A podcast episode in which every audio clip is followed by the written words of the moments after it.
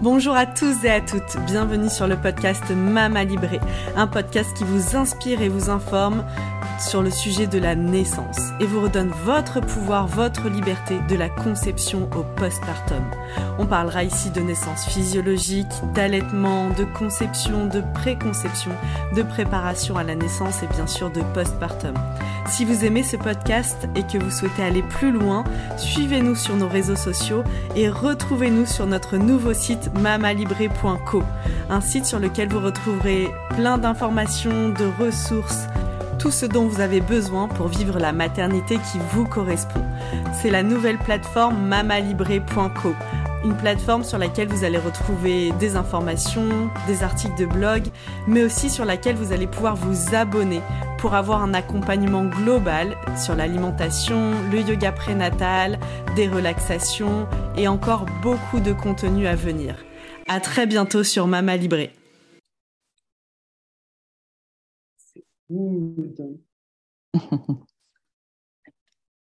Bienvenue Rodia dans le podcast Mama Libré. Merci, merci beaucoup pour ton invitation Anaïs.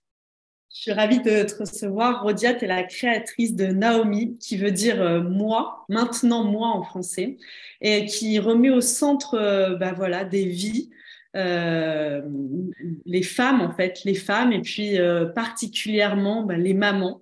Parce que souvent, ben, voilà, dans, dans l'expérience, j'ai envie de dire, de la maternité, euh, on est tellement, euh, et c'est légitime, euh, ben, on peut être tellement concentré et focus sur nos enfants, sur le bouleversement que ça mhm. génère dans nos vies, qu'il y a des moments où on peut avoir la sensation ben, de se perdre en chemin et de perdre notre joie surtout. Exactement. C'est totalement ça. Oui, et ça veut dire maintenant moi parce que justement, il est temps de s'accorder des moments off rien que pour nous, parce qu'on le mérite. Donc, dans Naomi, euh, toi, tu es partie d'injonctions particulières. Euh, bah, la première, souvent, c'est on peut se poser la question de qu'est-ce qui change en fait dans nos vies, dans nos comportements, qui implique que parfois, ben, on s'oublie un peu, qu'on a, on a moins, on, se met moins en priorité, on oublie mm. un peu de le fun, c'est comme si ça devenait accessoire et que c'est pas très important finalement. Il y a des choses beaucoup plus importantes et euh, il y a aussi, j'ai envie d'ajouter, dans, dans, le devenir adulte, quand on devient parent, il y a une forme d'adultisme un peu euh, très puissant. De bah, l'adulte, il est sérieux, euh, il est responsable, et peut-être en fonction des schémas aussi que nous avons eus sous les yeux euh, de nos parents, de notre entourage, de la société, ben, est-ce qu'on a vu les adultes s'amuser?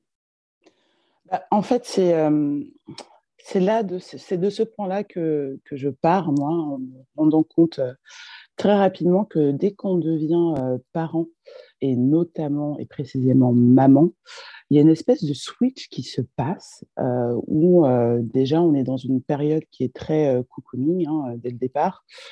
parlons déjà de base avec les congés maternité, donc qui sont énormes en comparaison aux congés paternité, pour le coup, qui sont courts. Donc, du coup, on a déjà cette implication générale qui dit que, en fait, le parent responsable de l'enfant, le plus responsable, ce serait la maman.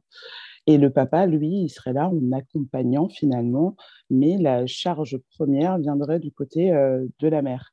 Euh, ce qui déjà crée des décalages au final dans ce sentiment de euh, à qui est la responsabilité première de, de, s'occuper de l'enfant, et bien du coup, ça revient à la mère finalement. Donc, on parle déjà d'un principe qui déséquilibre un peu les, les relations et le fait qu'aujourd'hui, on se sent beaucoup plus attaché, beaucoup plus doté de, euh, responsabilités par rapport à l'enfant, par rapport aux hommes.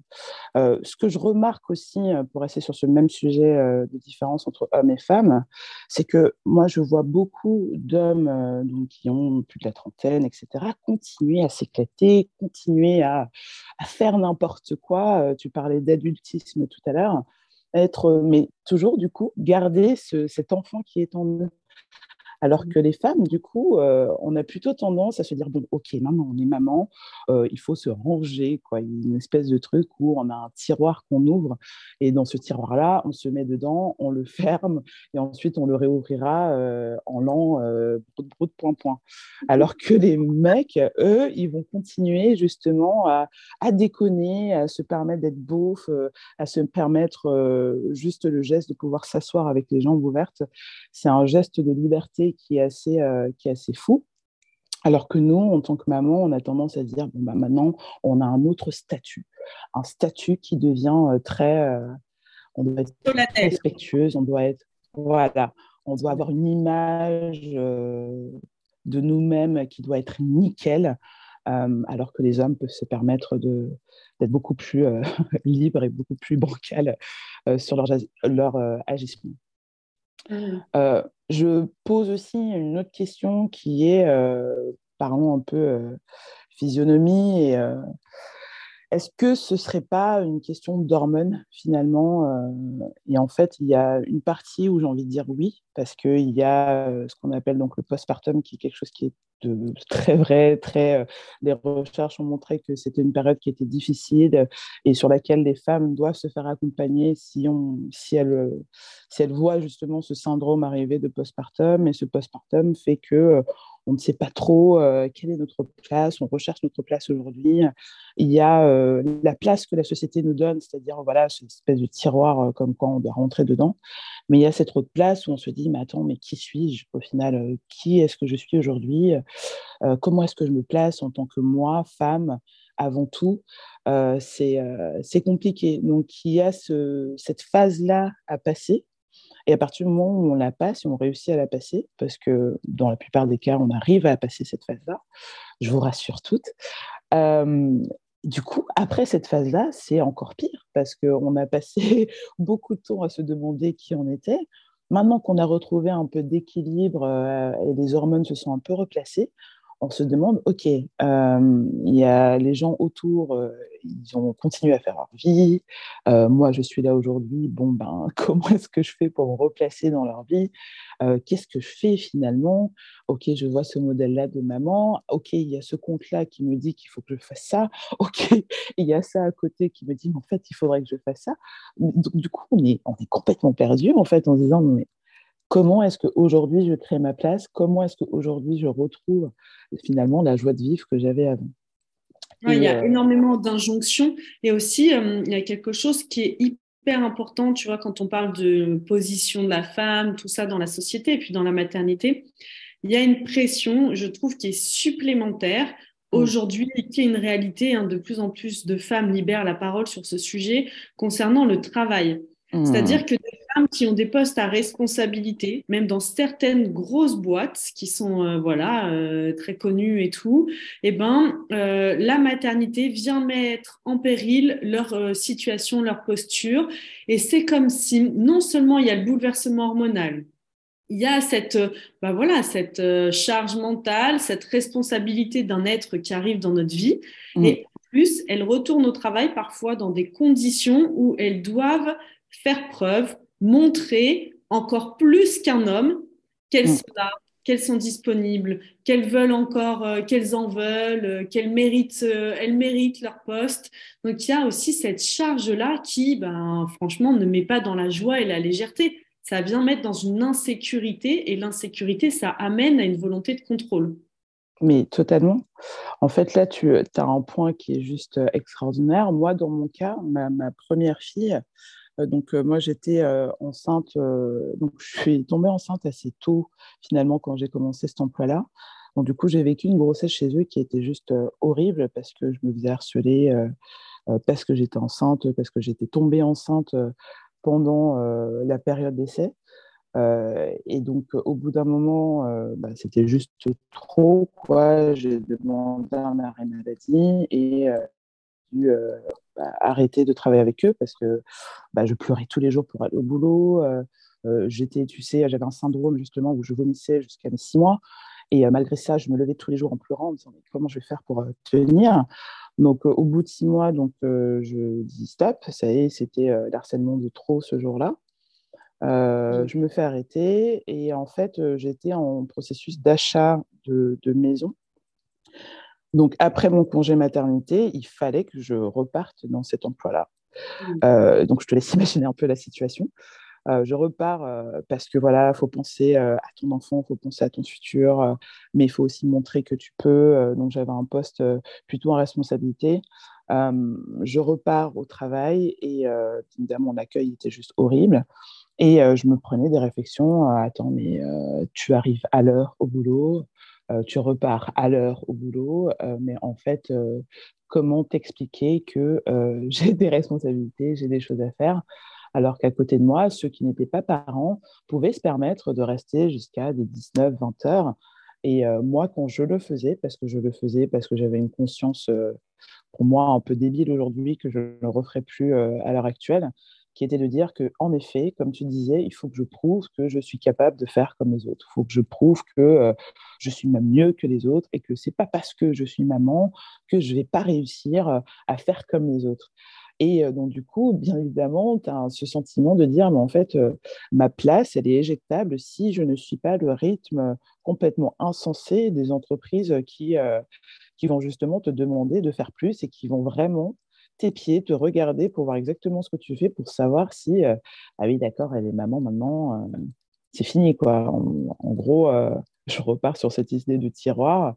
La maman, on va la mettre de côté si elle ne tient pas la route comme les autres euh, de manière abusive de base, parce qu'on a des 35-45 heures. c'est comme si tu partais, en fait, ça y est, t'es maman, maintenant, euh, tu pars avec des points négatifs. Oui, c'est ça. Il va falloir les rattraper. Exactement, alors qu'à la base, tu as beaucoup plus de charges.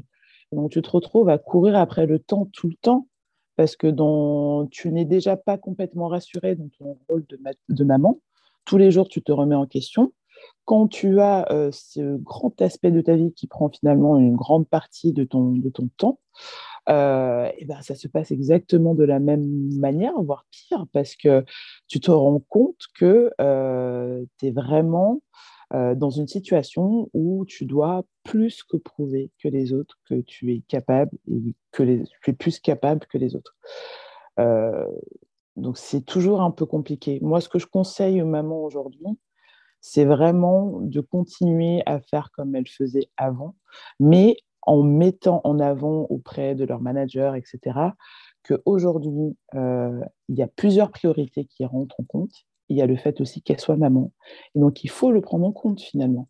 Il faut qu'aujourd'hui, qu'ils puissent comprendre que oui, tous les jours, je vais arriver à l'heure et tous les soirs, je vais arriver à l'heure parce que j'ai les noudous, parce que j'ai l'école, parce que j'ai le centre, parce que, etc.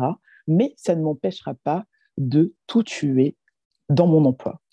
Et il faut que tout le monde puisse se comprendre. Mais je demande solennellement à toutes les mamans de ne pas faire mon erreur de l'époque, de tout donner en pensant qu'il y a quelque chose qui va changer, parce qu'au final, ça ne change rien. Et plutôt poser ses limites et dire non j'ai d'autres choses à faire. Désolée, tu n'es pas ma vie. je suis très contente d'être là, mais laisse-moi continuer à être très contente d'être là. Complètement. Et du coup, bah, on, comprend complètement que la notion de joie et euh, bah, la notion de divertissement, entre guillemets, bah, elle soit complètement euh, mise au rébus. C'est-à-dire, c'est sûr que quand déjà j'essaie d'assurer à la maison d'être euh, une bonne maman, une bonne femme de euh, hmm. Là, là aussi, la superwoman au travail qui gère, qui assure et qui maîtrise tous les dossiers, bah forcément, il y a un moment où le soi, qui ne devrait jamais passer en second plan, devrait hmm. toujours être en priorité, bah, prend, se retrouve à avoir de moins en moins d'espace. Totalement. En fait, ça me fait penser, on parlait des injonctions et euh, postpartum et de la société, tout ça, etc. Euh, ce que je me rends compte finalement, c'est que aujourd'hui, euh, ouais, tout ce qui est pensé à soi, au final, euh, tous les cas, et ce qui est normal, hein, au final, passe un peu passe un peu à la trappe. Il y a deux choses. Il y a le penser à soi, c'est-à-dire être plutôt dans un espace de cocooning et il y a le penser à soi pour garder la lumière qui reste en nous. Mmh. Et se garder la lumière qui reste en nous, alors là, euh, celui-là, euh, je pense qu'il n'est pas écrit dans aucune carte de comment être une bonne maman aujourd'hui. Aujourd'hui, euh, on ne te dit pas, pour être une bonne maman, tu dois garder ta joie de vivre, tu dois garder ton énergie, tu dois garder le fait d'être fun, parce que du coup, tu passes des bons moments avec ta famille, mais aussi avec toi. On oublie complètement. Ce qu'on... Tu m'entends toujours? Oui, complètement. Non, mais dans tout ce que tu dis, je retrouve vraiment plein de choses dans... que moi, je retrouve beaucoup dans mes accompagnements. Comme je te disais, je fais beaucoup d'accompagnement au niveau émotionnel, au mhm. niveau psychique. Et moi, je me retrouve avec des mamans qui parfois arrivent dans mon cabinet et euh, leurs enfants ont une dizaine d'années et puis là elles se disent mais euh, en fait euh, alors oui mes enfants vont bien mon mari ma maison tout ça mais juste, ben, je ne sais plus ce qui me met en joie. Je ne sais mmh. plus ce dont j'ai envie, ce dont j'ai pas envie. En fait, elles se sont juste perdues sur le chemin. Et c'est ça aujourd'hui que je trouve très beau dans ton projet, que je trouve mais primordial, c'est la notion de ne pas se perdre sur le chemin. Mmh. Un jour, les enfants, ils vont partir parce que le plus beau cadeau qu'on puisse faire à ces enfants, parce qu'ils apprennent énormément par mimétisme, c'est leur montrer que bah oui, la vie d'adulte, bah, ça peut être c'est chouette aussi, que la joie, elle a sa place dans nos vies, qu'on peut être un adulte responsable qui euh, réussit dans son travail et euh, qui est présent, mais en même temps euh, qui passe des bons moments, qui a des amis, qui, ou, qui fait des choses qui, qui, le mettent profondément en joie. Bah, c'est exactement ça. Et ce que je regrette aussi dans la société dans laquelle on vit, comme je te disais, c'est que déjà, tu n'as aucune carte qui te dit euh, être une bonne maman, c'est ça. C'est pas du tout ce que tu entends. On t'entend pas être une bonne maman, c'est s'amuser. Moi, je, l'entends très rarement. En tout cas, je ne sais pas qui le dit. Euh, et surtout, la société aujourd'hui, euh, ce qu'on va nous proposer pour les personnes soit qui ont des, du travail enfin, à haute responsabilité, donc qui implique beaucoup d'heures, ou les mamans du coup très chargées, c'est plutôt des activités, tu sais, de, de cocooning. viens, on va faire du yoga, on va faire des petits massages, on va respirer, etc. Vraiment prendre des pauses parce que justement, l'idée, c'est de dire que euh, comme tu as des vies très chargées, viens, tu prends une pause où euh, tu ne fais quasi rien, où tu apprends à ne rien faire. Et moi, je pratique ça euh, beaucoup. Tu vois, par exemple, je fais de la méditation tous les matins, je fais des pilates, j'ai été il n'y a pas longtemps à un séminaire de justement reconnexion à soi qui m'a fait énormément de bien, ça m'a permis de faire des pauses. mais mais il n'y a pas ce côté amuse-toi, tu vois. Il n'y a pas ce côté, euh, viens, on propose des choses pour que tu t'amuses. Et c'est pour ça que j'ai créé Naomi. En fait, euh, quand tu es dans la matière, qui disparaissent euh, petit à petit. Il y a euh, la notion que maintenant que tu es maman, tu es rangée dans ce placard, bah, tu es un peu has-been, du coup, on va peut-être moins t'appeler, etc. Ou alors, euh, nous, on va pas oser non plus demander aux amis, etc., est-ce que tu veux faire, ci, ça Et tu as l'impression finalement d'être complètement déconnecté de toute la réalité autre que la celle, d'être maman ou alors femme active, etc. Mais le fun ne l'est pas, quoi. Et mmh. des, fois, au début, surtout, as, quand tu es nouvellement maman ou tu as un bébé, etc., tu as l'impression de te forcer euh, pour t'amuser. comme les autres. Comme les autres. Il y a aussi cette notion, il y a un petit passage où euh, tu as peut-être moins l'énergie aussi pour le faire. Ou... Et c'est ça qui est pas évident, c'est de d'être. Euh, moi, j'invite vraiment les femmes à être dans une écoute profonde d'elles-mêmes, mmh dans cette écoute de voir. Bah, c'est quoi ton besoin? Et il est unique et propre à chacune. C'est-à-dire, ben, en effet, parfois ton besoin, c'est d'aller au spa ou c'est de rester en pyjama chez toi toute la journée et de mater des séries Netflix si c'est parce que ça te fait du bien de prendre un bain ou parfois ton besoin c'est d'aller en retraite yoga, parfois c'est d'aller faire un week-end de bringue à Barcelone avec tes copines. Mais tu es toutes ces femmes. Tu n'es pas obligé de choisir une. Exactement. Et surtout, euh, j'ai envie de dire de les écouter de mm. les écouter. Je vais parler juste d'un autre point, c'est le fait qu'il y a une notion de dire, euh, je pense qu'aujourd'hui, les femmes savent qu'il faut qu'elles prennent soin d'elles. C'est important. Il faut qu'elles prennent, si elles doivent prendre ça comme une responsabilité, faisons-le, mais à la base, ça, ça n'en est pas une. Il faut qu'elles prennent soin d'elles et que quand elles ont ces envies de pause, de fun, qu'elles agissent. Parce que beaucoup, je ne sais pas si toi tu es pareil, hein, beaucoup de fois, euh, j'entends des Ah, j'aimerais trop, mais en fait, qu'est-ce qui t'arrête? Il n'y a rien qui t'arrête a priori. Mmh, ah, mmh. j'aimerais trop aller euh, à un cours de salsa. Euh, bah, Internet, cours de salsa dans ma région, book, organise-toi pour gérer la maison et fais, en fait. Bah, Il n'y a rien qui t'arrête dans ce que tu soulèves, tu soulèves un gros point, alors que moi j'adore euh, travailler hein, dans mes accompagnements, c'est ce qui nous arrête souvent, c'est nos, nos, pensées de merde et nos croyances. Mhm. Exactement. nos croyances limitantes, c'est aussi, et dans les croyances limitantes, j'inclus beaucoup euh, la culpabilité, la notion de ah, culpabilité, tu vois, qui est là tout le temps. Tu vois, euh, je pars en week-end, je vais laisser les premières fois, je vais laisser hmm. un week-end mon enfant. Je pars une semaine. Je vais laisser toute une semaine mon enfant euh, à mes beaux-parents. Oh là là, il y a toujours ce truc en lame de fond et c'est ça qui, est en train de se libérer dans notre société et que notre génération est en train de libérer. C'est pour ça que c'est un peu comme un combat pour l'instant. C'est pas encore inné, ça va le, enfin, c'est pas encore acquis pour que ça devienne quelque chose de quasiment inné, euh, de, euh, de se dire, bah, en fait, c'est tout à fait légitime. Une maman, qui part en vacances, même entre copines, même si elle est mariée, mhm. même si elle a des enfants, elle a le droit de partir seule avec ses, avec ses amis et euh, d'aller faire la fête pendant dix jours à Ibiza.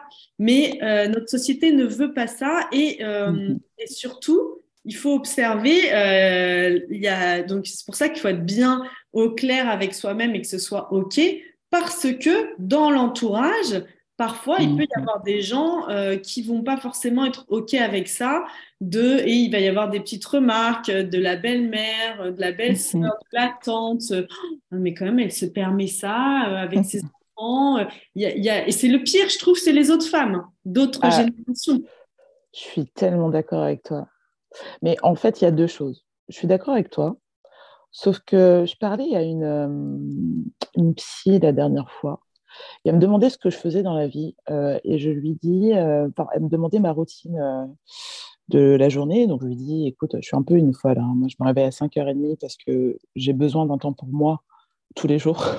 Donc du coup, je me réveille à 5h30 pour avoir mon calme, faire mes activités, etc. Et après, je lui dis, je m'occupe des enfants pour l'école. Et ensuite, je lui dis boulot, boulot, boulot, boulot, boulot, boulot, boulot, boulot, boulot. Et ensuite, les enfants. Et ensuite, chérie. Et ensuite, je fais dodo. Et elle me demande, elle me dit, euh, mais pourquoi tu dis boulot, boulot, boulot, boulot, boulot Et je lui dis, euh, parce que tu fais autre chose qu'organiser des événements et euh, donner de la joie sur Instagram, etc. et elle me fait un rappel en me disant, tu sais, il y a l'effet miroir. Et je lui dis, bah, en fait, non, mon boulot, c'est de faire ça. C'est faire des événements et faire kiffer des gens et partager des messages super positifs sur Instagram, etc.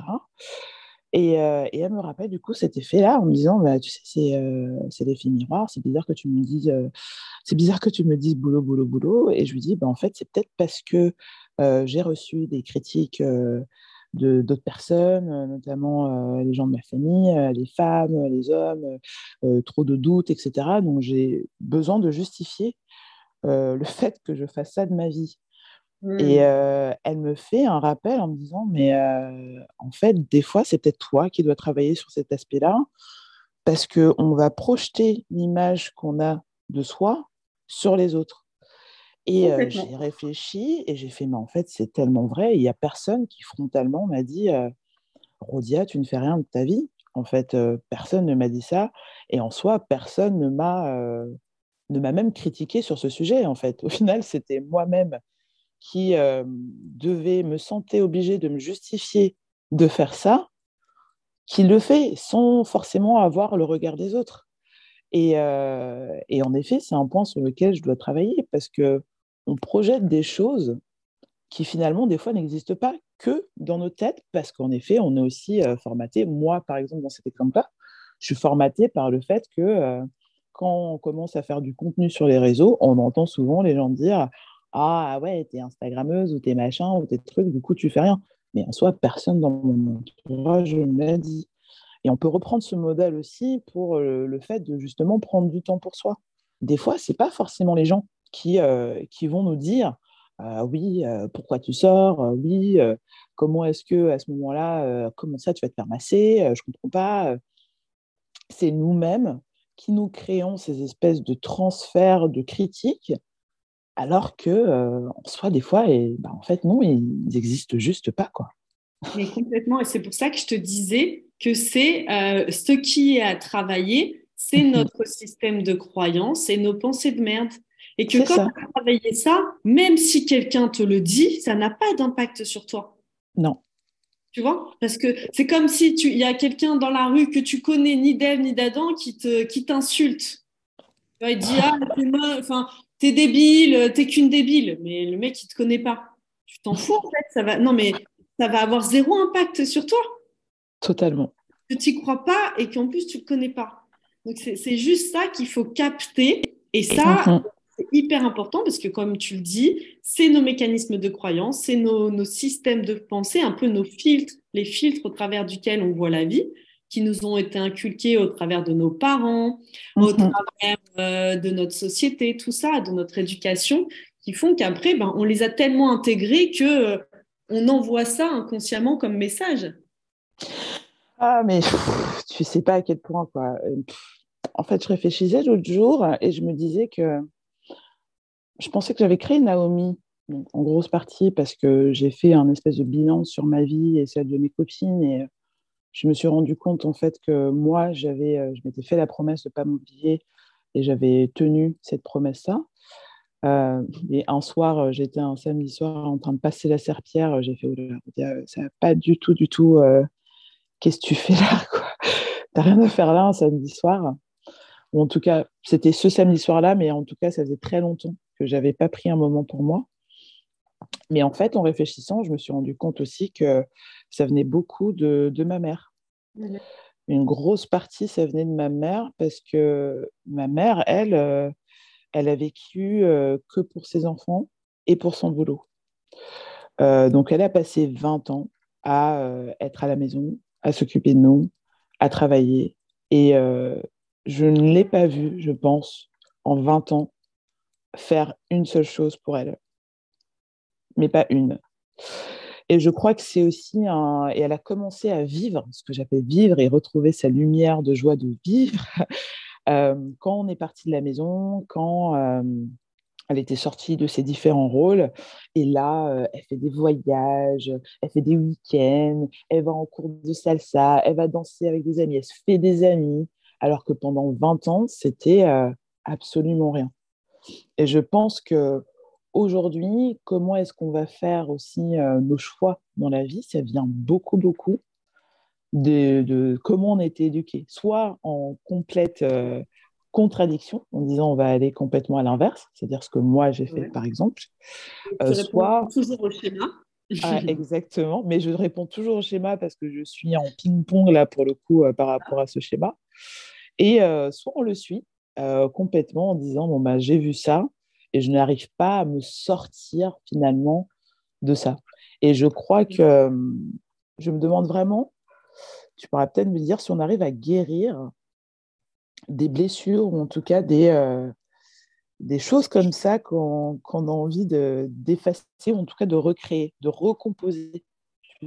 Ah, tu, tu, touches à mon, ma zone de, de génie, j'ai envie de te dire, parce que moi, partie intégrante de mon travail, c'est-à-dire, euh, moi, l'outil que j'utilise qui s'appelle le psychogestionnel, euh, donc il y a une grande, l'objectif, c'est une reconnexion à soi, c'est une méthode de thérapie brève Mhm. On va reconnecter à son enfant intérieur, c'est la première séance.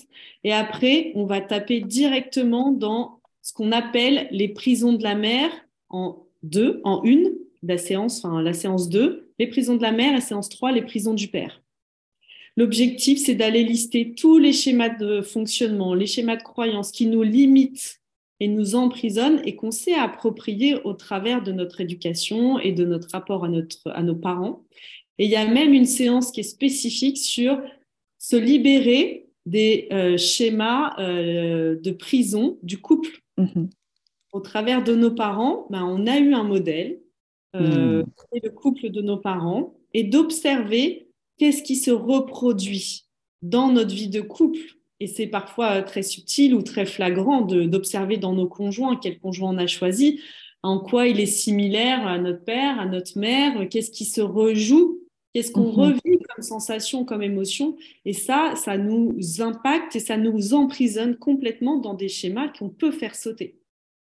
Est-ce que tu crois qu'il hum, y a un, âge pour se défaire un peu euh, Je parle notamment des personnes qui ont été, euh, on a tous été traumatisés par nos parents euh, d'une manière ou d'une autre, plus ou moins forte. Mais est-ce que tu crois qu'il y a un âge pour se dire ou parce que moi, ce que je me dis, c'est que quand j'ai eu 23 ans, j'ai eu beaucoup de traumatismes avec mes parents. Mais quand j'ai eu 23 ans, j'ai dit stop. J'ai dit stop. Vois ton père comme un adulte. Vois ta mère comme une adulte. Je me suis détachée, tu vois, de cette notion de euh, d'attente de mes parents ou de oh ils n'ont pas fait ci, ils n'ont pas fait ça. J'aurais aimé qu'ils fassent ci. Et je les ai vus, euh, il y a une espèce de phase de, pas de pardon, parce qu'au final, ils ont fait tout ce qu'ils pouvaient, mais tu vois ce que je veux dire, une phase d'acceptation de, de c'est leur vie, finalement. J'ai la mienne maintenant à construire, mais eux, ils ont fait leur vie de cette manière-là. Maintenant, c'est à moi de construire la mienne. Est-ce que tu crois qu'il y a des étapes ou des phases ou des bah, âges L'étape principale, c'est euh, en effet, on dit qu'on passe à l'âge adulte vers 25 ans, entre 21 mhm. et 25 entre, c'est assez différent entre les filles et les garçons. L'étape primordiale, en tout cas, moi qui, euh, l'âge, on va dire, euh, auquel on commence, c'est intéressant de faire ce travail en psychogestionnel, tu vois, c'est mhm. euh, en général euh, au moment où tu quittes le foyer, tu deviens autonome et tu quittes le foyer parental. Et là, on devient en capacité de prendre de la distance, puisque avant, ce n'est pas possible, puisqu'en tant qu'enfant, on dépend, notre survie dépend de nos parents. Totalement. Donc, tu es sous euh, leur, euh, leur emprise et c'est comme ça. Par contre, après, tu rentres dans l'âge adulte et c'est possible de s'en libérer et de rendre à chacun, OK, ben, en fait, ça, tes peurs, tes croyances, tes jugements, ta culpabilité, tout ça, je te le rends. Mm-hmm. C'est ça. libère. Merci pour tout ce que tu m'as apporté de positif, je le garde. Par contre, ce que libère, c'est le négatif pour vivre ma vie librement et en fonction de mes aspirations qui sont propres et uniques à chacun. Parce que je trouve qu'il y a. Je me, du coup, à partir de 23 ans, je ne mets plus euh, mes tares, mes fautes, mes traumatismes sur le dos de mes parents. Je me, je me porte complètement euh, responsable de mes actes, mmh. de mes choix, parce que j'ai fait justement ce travail de dissociation finalement. Mmh. Euh, par contre, qu'est-ce que tu conseillerais à ceux qui justement se disent encore parfois je suis comme ça à cause de ma mère ou parce que mon père a fait ci, euh, parce que j'avais une discussion avec euh, une de mes abonnées là-dessus euh, qui m'expliquait un petit peu tous les traumatismes d'abandon qu'elle pouvait avoir, où sa mère l'avait complètement abandonnée, etc. Et qui aujourd'hui, du coup, me disait, bah, à cause de ça, je fais ces choix-là. Bah, moi, j'ai du mal à la conseiller parce que je me suis dit, mais parce que pour moi, j'ai fait ce travail de dire, dissocie tout ça et c'est de créer qui tu es vraiment. Parce que du coup, je trouve que ça te décharge finalement de ce travail de, de te remettre en question finalement, de dire, OK, je fais ça parce que j'ai été comme ça. Tu mmh. conseillerais quoi à, ces, à cette nana-là? Bah, Pour moi, euh, c'est de se faire accompagner. Et tu mmh. vois, moi, c'est ce que j'ai créé dans ma malibrée là pour euh, les femmes. Alors, je l'ai axé parce que dans ma malibrée, c'est autour de la grossesse, de la maternité, mais en vrai, J'accompagne aussi beaucoup d'hommes et c'est pour toutes les femmes. Mais tu vois, j'ai créé le pack euh, Mama Power qui est un mhm. accompagnement psychique de guérison de toutes ces blessures pour reprendre sa responsabilité. Mhm. On, dit souvent qu'on devient adulte quand euh, on a vraiment, euh, quand nos parents, on, quitte l'emprise de, de, nos parents, c'est de cette manière qu'on reprend notre pouvoir. Mhm notre autonomie, notre euh, OK, en fait, c'est ma vie. Et, euh, et je la, euh, en fonction de mes aspirations, je vais la mener. Mais parfois, l'emprise des parents, elle est tellement forte. Les traumas sont tellement importants. Quand il y a eu des traumas, bah, il y a eu des abandons, il y a eu des choses très fortes. Mm. Et ben, c'est pas toujours évident de s'en libérer seul. Mm, Ce que tu dis et que tu as fait, bah, c'est génial. Et, mais tout le monde ne peut pas le faire parce qu'en fonction de ton histoire, parfois c'est trop impactant et du coup, on n'arrive pas à, le faire seul, on a besoin d'aide. Et, euh, et, ça se fait en quelques séances et ça va très vite. Mais c'est mm-hmm. nécessaire d'avoir conscience qu'il y a quelque chose à faire. Ok, vouloir se détacher. Ça aussi, c'est déjà une étape. Se rendre compte Bien que. Sûr. De toute façon, quel que soit le travail que tu vas faire, l'accompagnement que tu vas faire, moi, c'est ce que je dis aux gens que j'accompagne, je vais faire 1% du travail. Ce mm. qui va faire le travail, c'est leur volonté de, OK, moi j'ai envie de m'en libérer. Je vois mm-hmm. l'impact que ça a dans ma vie, j'ai envie de m'en libérer. Et en effet, bah, moi j'ai les outils, je connais le chemin par cœur, je pourrais le faire les yeux bandés. Donc juste, je vais te guider, je vais être ton guide, mais je ne vais pas faire le travail pour toi. Et ce qui est cool, c'est que du coup, ça reflète aussi sur euh, aujourd'hui. Tu fais le travail sur avant, mais aujourd'hui, tu peux avoir... Euh, parce qu'il y a beaucoup de, femmes qui... Euh, par exemple, leurs mères vont dire euh, Ah, t'as grossi, tu vois, un truc un peu anodin comme ça. Et ça va énormément les impacter, tu sais bah, Bien sûr. Énormément parce que justement, tu as euh, tout ce passif derrière, justement, de tout le traumatisme qu'elle t'aurait euh, infligé finalement. Et que quand tu fais ce travail-là, aujourd'hui, bah, te dis, t'as grossi, ben, ça rentre et ça sort. Quoi. et tu arrives à tu rentres en capacité de comprendre que ce qu'elle te dit, on est en pleine projection, ça lui appartient. Et puis c'est à toi aussi de laisser rentrer des informations ou pas, quoi. De te dire euh, si justement cet effet euh, de ta belle-mère qui te critique sur quelque chose euh, parce que tu es sorti, par exemple, eh ben, ça t'impacte et tu y penses pendant six mois bah, là, en faisant ce travail de justement détachement, apprendre à assumer qui on est, etc., ses responsabilités et sa vie, sa vie, sa vie, c'est sa vie, c'est votre vie, c'est pas celle des autres. je suis désolée, je, dis ça avec exaspération, mais, euh, mais c'est tellement important.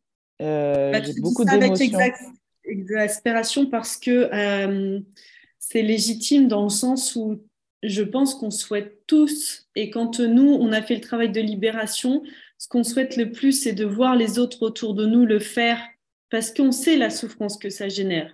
On sait l'emprisonnement dans lequel on peut se trouver mm. et la déconnexion. Tu vois, dans, notre émission, on voulait vraiment parler aujourd'hui de la connexion à la joie, de la connexion à, bah, voyez, euh, faites, retrouver cette joie intérieure et tout. Mais il y en a qui, qui l'ont perdu depuis leur tendre enfance à cause de leur histoire de vie. Donc parfois, c'est beaucoup plus profond. Donc ce que tu dis, c'est vraiment la notion de, bah, en fait, quand tu as fait le travail et que tu vois cette légèreté, euh, hmm. cette aussi euh, connexion à toi où tu sais où tu veux aller, tu sais où tu ne veux pas aller, tu sais, euh, il y a quelque chose d'alignement en toi qui est tellement fort et qui est tellement bon que tu as envie que hmm. les gens que tu aimes, que tu apprécies autour de toi, les gens qui t'entourent, l'expérimentent aussi. Bah, c'est ça, c'était pas forcément exaspération le mot, c'était j'avais beaucoup d'émotions quand je disais ça parce que en effet voir euh, des personnes se poser des questions autant sur euh, ce que les autres vont dire, ce que ce que la société va dire, et eh ben il faut se rappeler que c'est notre vie, les souvenirs concrets c'est les nôtres. Ce n'est pas euh, celui de la sœur, du frère, euh, du, copain ou autre, de, euh, des enfants même.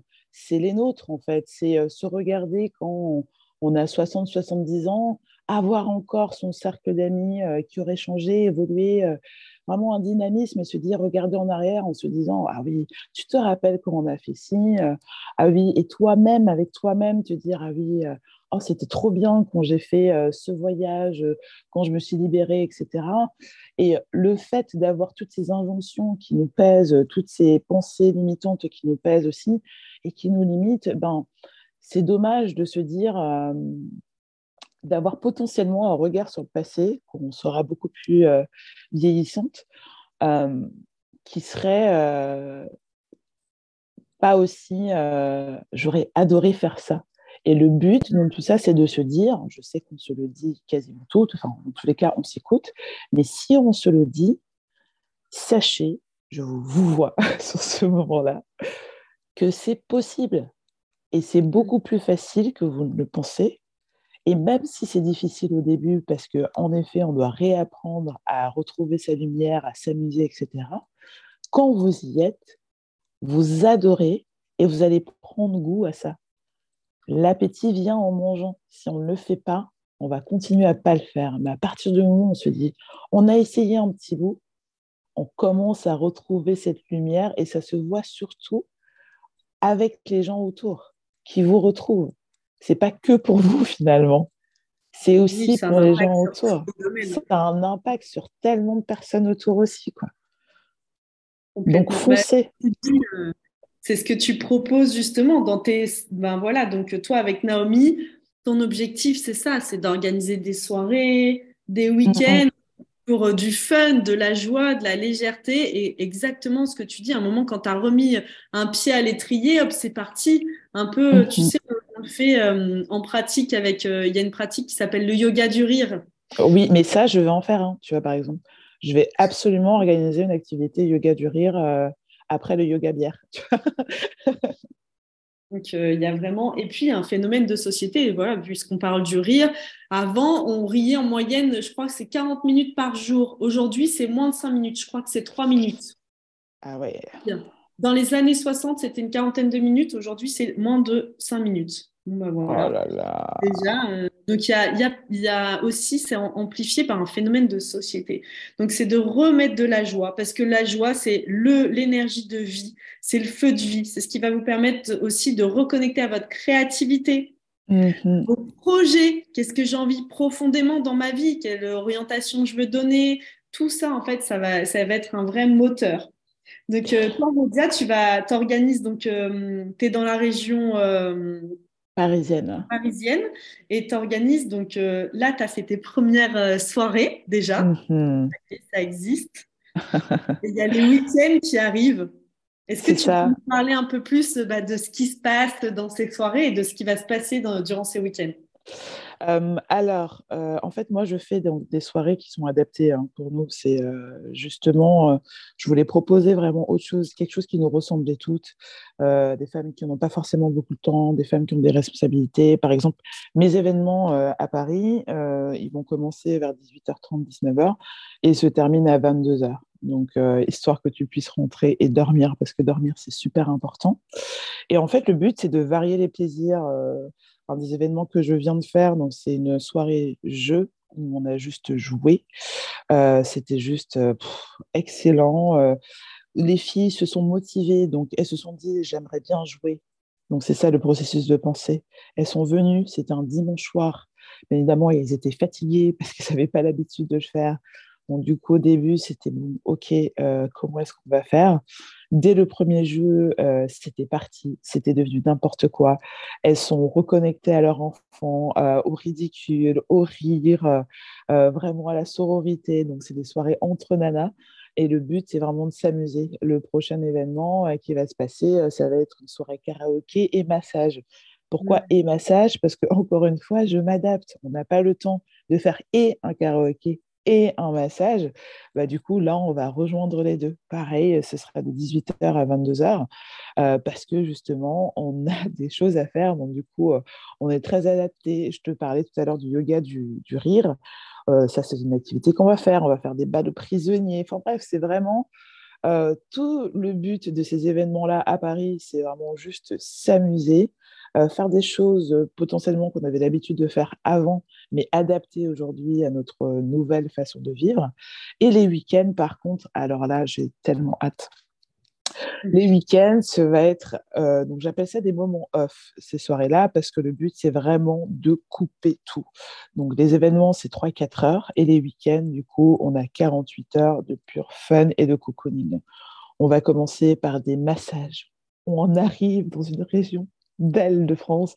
Avec, on est accueilli avec un beau massage, ensuite apéro, dîner, euh, cercle de discussion, euh, parce qu'on a plein de choses à se dire, apprendre les unes des autres, faire connaissance, euh, se décharger aussi, parler à d'autres nanas qui nous comprennent. Et c'est pour ça que je, je ferme finalement ce cercle-là que aux femmes.